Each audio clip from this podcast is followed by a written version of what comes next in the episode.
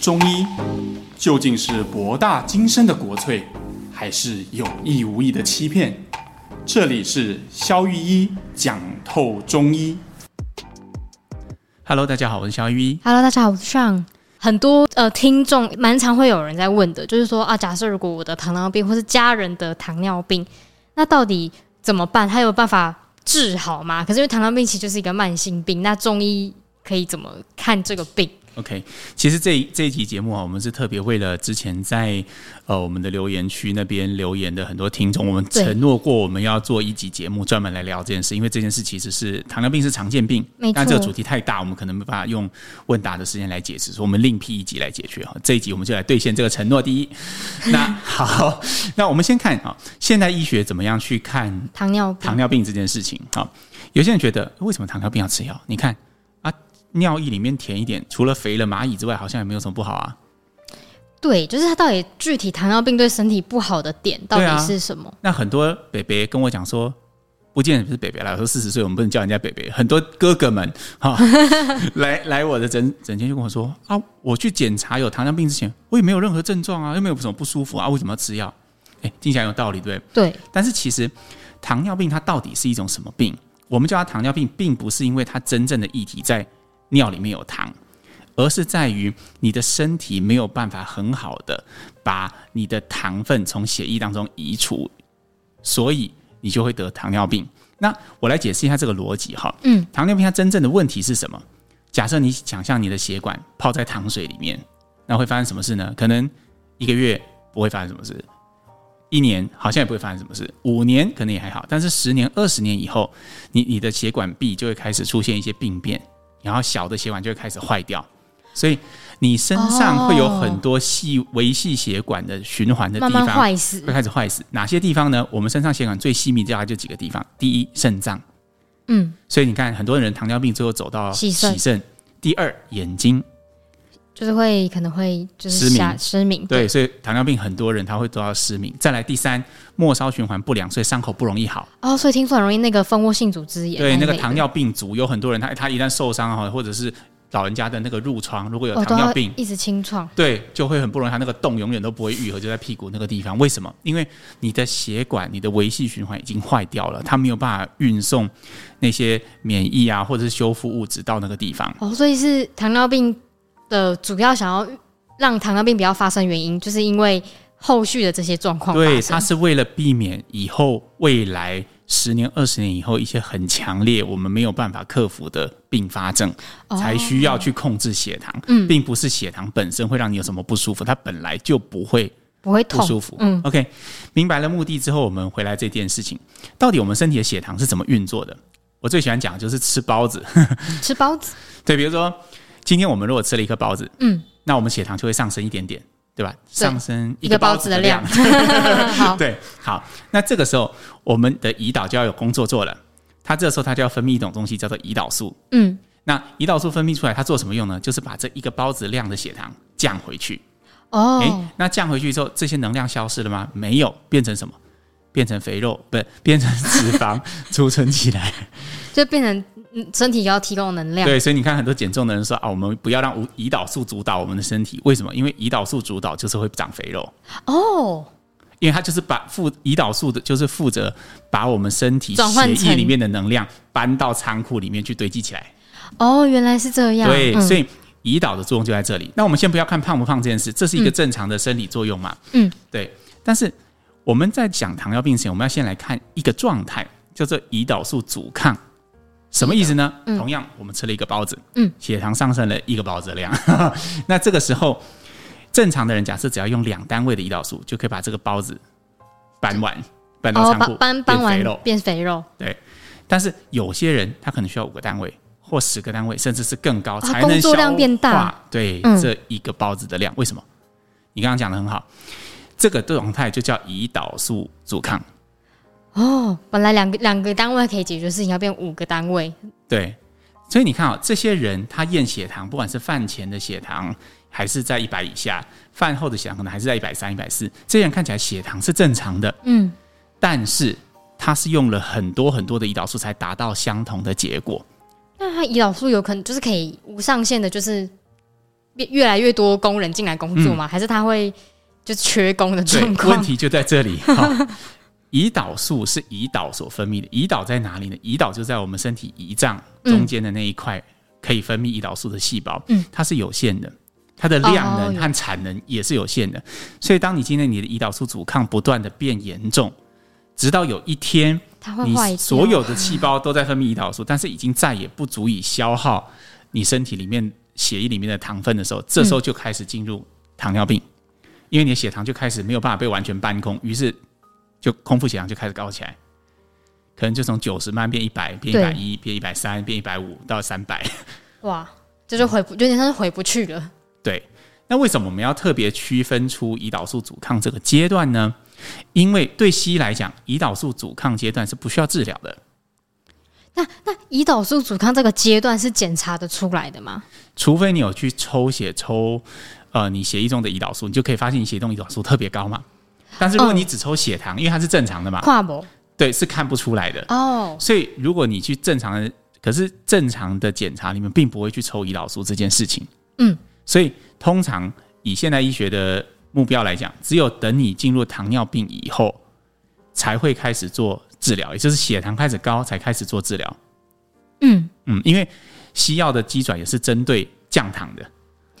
哦，所以西医比较倾向在于确诊是糖尿病患者的时候，再针对这个状况做治疗。血糖有高起来才是他们治疗的范畴。那为什么我们要区分出胰岛素阻抗这个阶段？嗯，就是因为我认为前面这个阶段是中医所擅长的。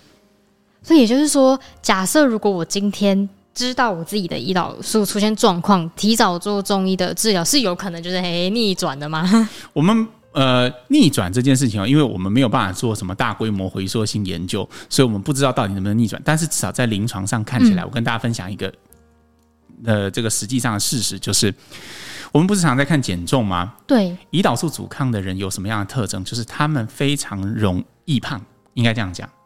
哦，是因为他们就在搬运工就是会对比较所以多。其实，呃，像这样易胖体质人，在经过我们常就会在他减重药里面加上一些。可以治疗胰岛素阻抗，或者是传统中医就直接说这可以治疗糖尿病的那些中药，你会发现，嗯，他们的体重就会有大规模的进展。哦，虽然我没有让这些患者真的去抽他的胰岛素是不是真的是下降，但是我相信他整个人的表征都在逐渐的好转。什么样的表征？你看我们传统对呃糖尿病的患者。中医传统对糖尿病患者会有三消的这种描述嘛？三消哦，就比如说哪三消？上消、中消、下消。嗯，好，上消就是指会口渴、口干。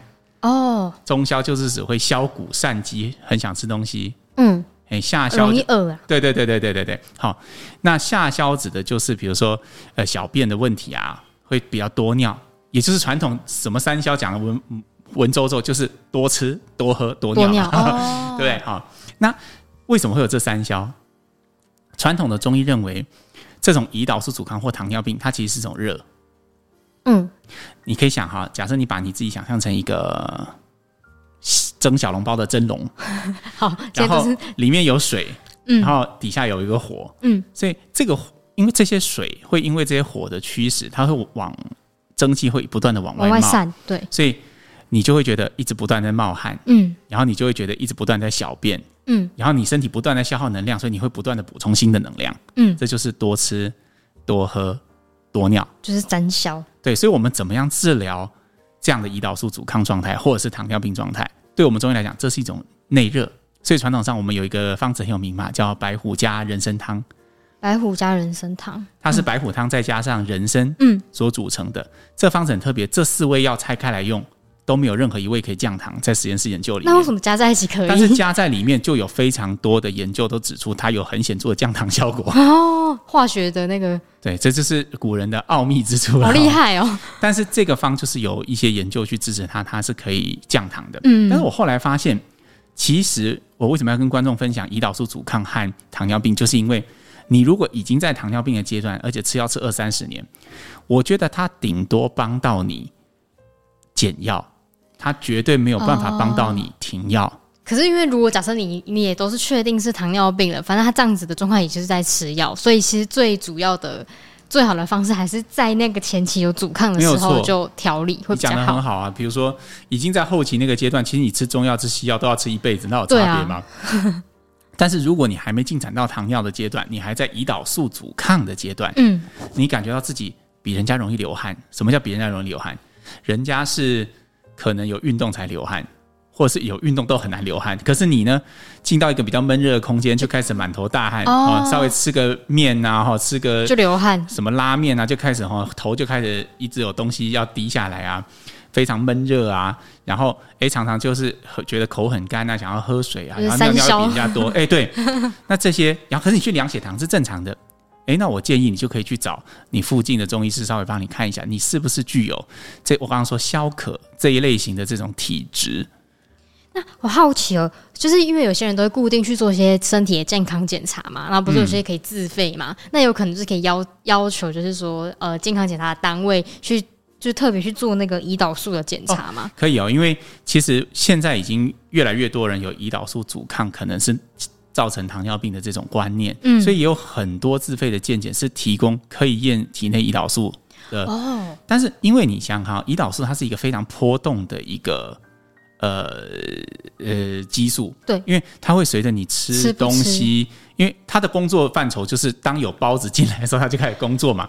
哦，所以你不但要空腹，而且你其实要稳定一段时间才会比较准确。它并不能一一次抽血的就认定你有阻抗，或者是没有阻抗。阻抗哦，就可能就是要做两三次的检查，或者是比较长期的去观察。嗯，但是现在已经确实有些自费健检，我知道的，因为我有患者来拿给我看，我就是有这种。但是基本上，就算你有胰岛素阻抗，目前我们也比较好像现在我就知道有些呃现代医学，他们有在针对胰岛素阻抗这、嗯、这这一件事情有在做一些用药，就是、哦、可是那个也是属于比较偏功能医学啊，或者是比较偏呃自费啊，或者是因为这还不到健保认定的疾病的范畴，疾病对，对。但是我非常鼓励在这个阶段的患者，不管你相信西医也好，中医也好，但是。我自己是蛮相信这个会慢慢进展成糖尿病的。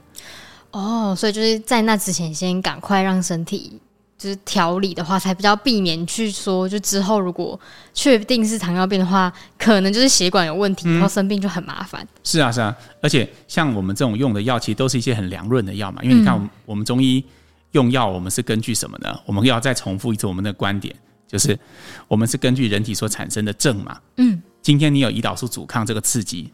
人体的反应是什么？多吃、多喝、多尿。嗯，那所以对我们中医的辩证来，这叫做热。所以我们就用一些像我刚刚讲白虎加人参汤。白虎是什么东西？就是石膏。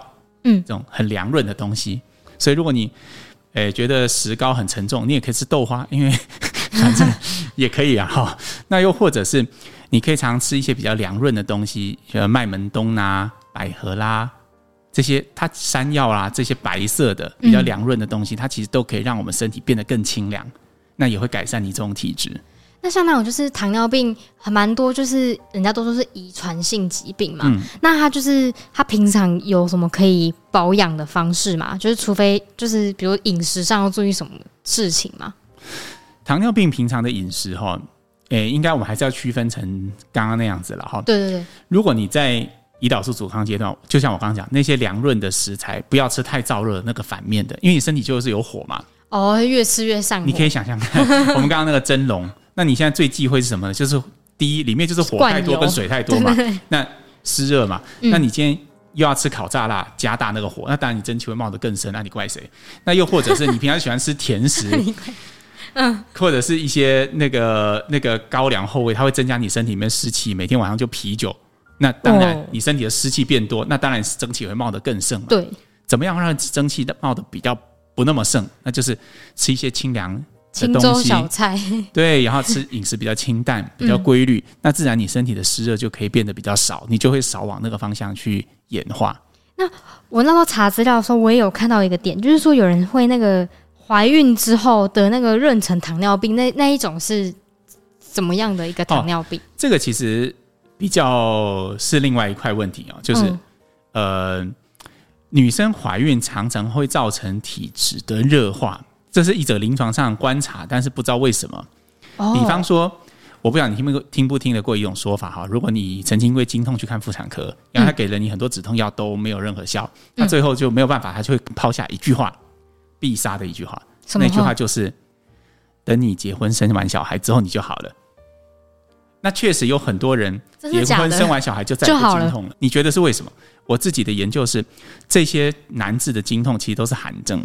哦，原本身体太寒了，但是后来变热，对，然后后来就体质热化之后，他就没有经痛。但是伴随的是什么呢？欸、就是体质热化的一些状态。有些人他在二十几岁的时候都四十八、四十九公斤，嗯嗯嗯，没有结婚之前，妈妈都说生完小孩之后变胖，对，哎、欸，对，妈妈都这样说。但我怀疑那结 不是不是，但是确实体质热化之后，我刚刚讲了嘛，湿热体质就是易胖体质嘛，对，然后再来体重就再也不是四十八、四十九，而是倒过来。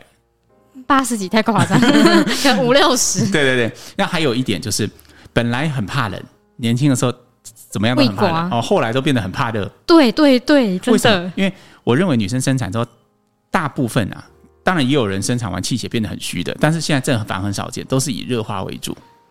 对，所以我认为妊娠糖尿病和我们刚刚提的这个体质热化，它有一定程度的相关性，因为我们中医就相信体质热容易有这一类消渴性的问题。哦，嗯，所以就是妊娠糖尿，就是他转热的那段期间得的一个病，那他会变好嘛？就是，但是大部分的妊娠糖尿病在妊娠结束之后都会痊愈啦。哦，就是他是他的血糖是在怀孕期间高起来，然后在生产完之后慢慢就会恢复正常，大部分的情况。哦，了解。对，但是有些人他会持续一直不断的高起来，这个也是那就会变成糖尿病。对。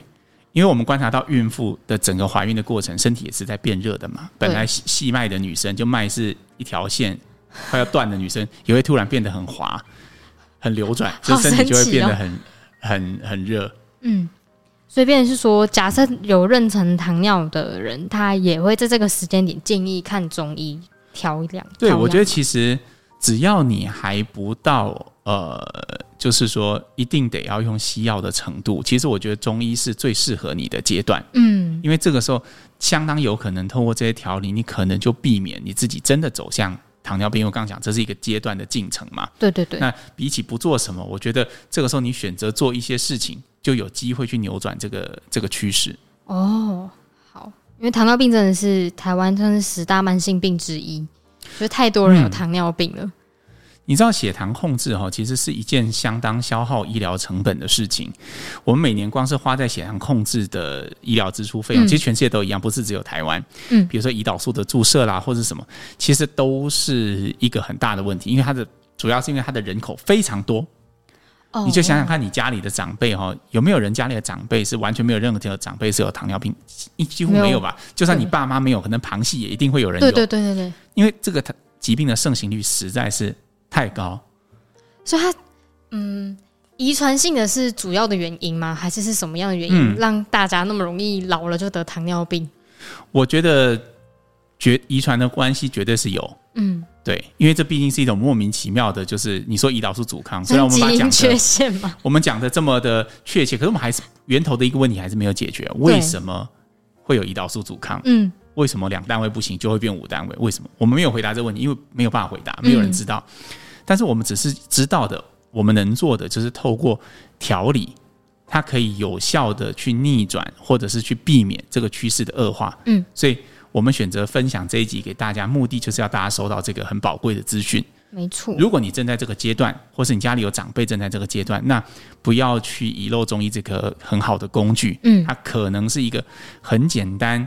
很很便捷的方法去可以控制或者是扭转这个局面。了解，那请肖医师今天帮我们总结一下糖尿病的可能现代医医学的治疗方法跟中医的建议的治疗方法。OK，我们今天讲糖尿病哈，我们就是先区分了我们讲现代医学的部分，我们就区分了胰岛素阻抗和糖尿病这两个阶段。好，一个是。在胰岛还可以代偿、还可以工作的情况下，一个是胰岛已经无法代偿、无法工作，血糖已经高起来的情况下。嗯、那再来，我们也讲了中医怎么看糖尿病，我们是从正来看的，多吃、多喝、多尿，所以它的水不断从蒸笼里面冒出来，所以它是一种湿热的模型，就是偏热症。对，所以我们用药就是以石膏、麦门冬，还有一些白色的清新凉润的东西。凉润的东西就是比较让身体。让身体可以，你看嘛，你一个蒸笼一冒蒸汽，你怎么样阻止让它不要冒蒸汽？浇水，就是、对，降温啊，降温，降温蒸笼就不会再冒蒸汽了，就是这时候降温。对对对，所以其实我们这个时候就是要想办法让身体降温。嗯、那刚刚上还提了一些，比如说像妊娠糖尿病，哎，为什么有些人？没怀孕之前完全不会糖尿病，怀孕以后开始糖尿病。哎，我们强调跟身体的热化有关，它也是切合我们中医身体的一些病机。最后，我们要特别强调，就是我们做这一集的目的，就是我们希望大家在胰岛素阻抗的这个阶段，当你已经有察觉你有三消，就是多吃、多喝、多尿，可是你血糖都还正常的时候，就要忽视这个调理。其实这是需要调理的，没错，才不会走到就是确诊是糖尿病的话，就是会吃一辈子的药。对。呃，因为其实我我这边讲吃一辈子哈，这件事可能是很多呃听众或者是患者在意的，但是我一定要讲这件事情，就是其实吃一辈子的药没有什么，因为对糖尿病来说，它真正最不好的是在二三十年后。就是血管泡在里面泡太久，那个时候才是真正的来不及。嗯，所以就算你已经是糖尿病的听众或者是朋友，嗯，我觉得我都鼓励你吃一辈子药，可以让你一辈子活得像正常人。嗯，因为你你你只要血糖控制正常，你就是正常人啊。因为糖尿病本身。没有任何症状，大家记得这件事。嗯、所以只要你每天按时吃药，你二三十尿你血管都好好的，就没事，你就不会，你就是正常人。那放任不管就变大事。对，但是你放任不管，你觉得这二三十年都没事，有一天当你发现，哎哎，怎么尿尿越来越少，哎，洗肾了这样子。对，这就很辛苦。而且当那个什么，假设小伤口之后一直没办法好，很痛，哎，嗯，就要一直清创，所以有可能会有其他的。对啊，因为重的。我们在临床医师阶段，其实就是有照顾过像那样的患者。其实那些伤口是非常非常难照顾的。哎、嗯，哦，有有，我有亲眼看过我阿公的，阿公有糖尿病，所以就是还蛮恐怖的。对啊，他你必须每天帮他翻身，然后去换那些对对对，要一直拍，然后要对，因为不然的话，你只要躺着一段时间，他就是会会不断的反复。没错，好，那就请各位听众就留意一下自己身体的状态，或者是家人的状态。嗯好，那我们来念今天的留言，来自那个马来西亚的粉丝哦。他说：“肖医师，希望你们好。听了这个节目后，真的让我更了解自己的身体状况和理解中医学，获益良多。那谢谢你们努力。那听肖玉医的解说后，才发现原来自己有心悸的问题。曾经还试过哦，还听过心跳声超过一个小时，然后。”肚子饿啊，太冷啊，或是一躺下床就一定会心悸。最近发现，通常发作的时间是在静下来不说话的时候，这是为什么呢？那如果心悸持续一小时了，可以做些什么来救我的心脏呢？然后呢，另外必须称赞两个人的声音很好听，很舒服。快把所有的集数听完了。很谢谢这位马来西亚的听众啦，好，让我们知道，因为我我们原来在海外也是有听众的，快乐。那。呃，言归正传哈，关于星际这个状况，我们上次其实在，在嗯，如果你还没听过星际这一集，可以出门左转啊。我们有一集专门在谈星际这件事。好，那但是呃，我认为你刚刚说怎么办哈，我真的觉得，我记得马来西亚是有中医可以看的。哦，有有有有有有，我确定，因为我们我之前有个学长，他后来就是去马来西亚职业了。哦，好酷哦！对对对，所以其实是马来西亚是有中医可以看。我认为，其实在这个状态。呃，其实找中医调理是最好的选择。嗯，因为呃，你去做任何现代医学检查，他可能会帮你安排心电图啊、心心脏超音波啊各种的，嗯、那结果都会是正常的。对，就是还是没有解决到你的问题。对，但是你已经知道，你透过我们节目，你已经知道，哎，这个其实是不是那么正常的状况，而且它也造成你一个一些困扰嘛。嗯。那至于你说为什么安静的时候会特别明显，所有的悸动都是这样的。安静才会特别听得到身体的声音。对啊，因为你你把焦点放在外面的时候，你就不太你会容易忽略你自己身体发生什么事情。就像我们有时候一整天工作下来都觉得还好，一到家里瘫在沙发上，突然觉得哦，我怎么那么累啊？这个疲倦也是被我们就是焦点转移之后忽略的事情。对对对，嗯，所以我觉得这很正常。但是不正常的是，你躺下来会连续一个小时都会心悸。对，这个的确是他需要去调理的状况。对，我觉得听起来，然后你都是觉得会在冷的时候比较明显，所以我猜你应该是属于心阳比较虚的。嘿、嗯，但这个详细还是找中医师帮你判断会比较准确。嗯，好的，那我们再来念下一则留言。他是说呢，他是哦，他的标题写作被吓到的孩子。他说今天听妈妈说，他去看中医的时候，医生跟他说他的症状像是新冠的感冒，建议他先喝清冠一号。然后妈妈就问说：“所以我是确诊了吗？”然后医生又说：“我没有说你确诊哦。”然后还是建议我妈妈喝清冠四天，吓得我妈回家赶快快筛，还好是阴性。现在搞得我妈不知道要喝还是不要喝，因为其实她也只是头痛而已。我是叫他不要喝这样，所以他马上把就是我们的 EP 六十二清冠一号这集传给他妈妈，叫他一定要听，真的是乱象一堆。呃，应该是这么说啦。我我觉得那个医生他开这个处方给你，一定有他的依据啦。因为你知道，我觉得最近大家都风声鹤唳。你看啊，想想帮你看病的医生，他可能每天看那么多，对，可能上上前两个才突然有一个突然又是确诊的，好，或者是他前几天看的病人，可能过两三天呃打电话来诊所说他确诊了。嗯，所以我觉得现在在这种风声鹤唳哈，大家都有担心、都有害怕的时候，谨慎一点，我觉得没有什么不对啦。嗯，啊，但是。至于呃，我对清冠一号的立场，我已经在 EP 六十二那一集说的很清楚了。嗯，我确实觉得，如果你妈妈只有头痛，我并不认为这是使用清冠一号的时机，因为你还没有身体还没出现那些对应的反应、对应的症症状。对，那其实如果你光是头痛，觉得胀，好像快感冒的感觉，这有其他的药可以用，不见得用清冠一号的。了解，好了，就请这位听众就是。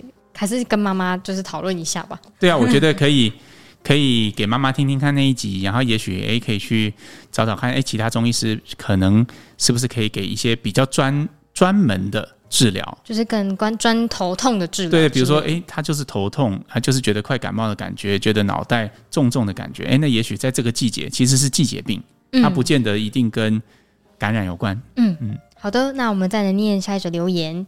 他说：“萧御医呢，他是看阿明师的影片开始听你的节目。然后他说上很会提问，谢谢。然后让他受益受益良多。然后呢，他有一个镜头呢，想要问小雨姨她说去年九月到十月整整一个月，她每天在早餐后心跳都破百，加上上臂无力，在心脏内科做了检查，也做了超音波，心脏只有轻微的三尖瓣脱脱垂。吃了心脏科的药三周呢，每天人都很累，症状没有改善就不吃了。”然后之后呢，时不时都会发作。目前发作次数有变少，但最困扰他的事情是他上臂会突然酸软无力。然后呢，肢体是可以正常的运作，可是上臂无力的话，就是会觉得人整个很疲劳。然后呢，中医师说他的上臂无力是因为心脏无力，然后开给他主要的药方是柴胡疏肝汤及苓桂树甘汤。苓桂竹甘汤。哦，对，然后。目前吃了两个月，头晕、疲累、无力稍微改善，但是遇到生理期就是累倒、全倒，所有的症状又都回来。请问肖玉医呢？我的上臂无力导致全身疲累，要往哪个方向去思考呢？OK，呃，首先哈，我觉得如果你会你会上臂无力到很难举起来，然后常常在发作，我觉得虽然你做过检查哈，我还是鼓励你做比较深入的检查啦，因为有时候。嗯如果你的症状那个无力感这么明显哈，你还是要小心是不是有血管的痉挛，因为，诶、欸，血管的问题哦，有时候它除了阻塞之外，它有可能是暂时性的痉挛，就是那个管腔呃管壁的内皮细胞不知道为什么它会突然间压起来，然后自己在那边收缩，然后造成你临时性的缺血。哦、可是这种状况就是当你缓解以后，你去做检查，你根本感觉不出来哦，因为大部分的心肌梗塞是。管壁真的堆积了一些周状动脉硬化，或它真的有动脉狭窄，所以你去心导管或者是做什么检查，它是可以看得出来的。嗯、但是如果是痉挛型的这种，就是通常是看不太出来，就暂时性的心肌缺血。嗯，我认为这个还是症状有像啊，这个要排除，因为你有很明显的神经症状，就是一侧的无力感。力我觉得这个还是优先的考量哈。嗯，那如果确定都排除这些状况，嗯。我认为从我认为这个中医师他帮你的处方，我是还蛮认同的。嗯，啊，基本上从心阳虚的角度去看，绝对是好的。因为我们会认为一个心脏它为什么要突然间呃供血有异常，其实它应该就是心脏无力造成的，而这个是心阳虚的范围。哎，但是呃，至于详细的你要用到苓桂竹甘汤，还是你要用一些更强的强心药，比如说像附子啊什么这些，我觉得是在看你临床的症状。来决定，这我指的我指的症状是其他的综合的症状，你的体型啊，你的体质啊，你的舌头啊，你的脉象，所以这边我很难一概而论说这个处方到底是不是最适合你的处方。嗯，但是从你说你吃了之后确实有改善这一点，我觉得其实就有帮助。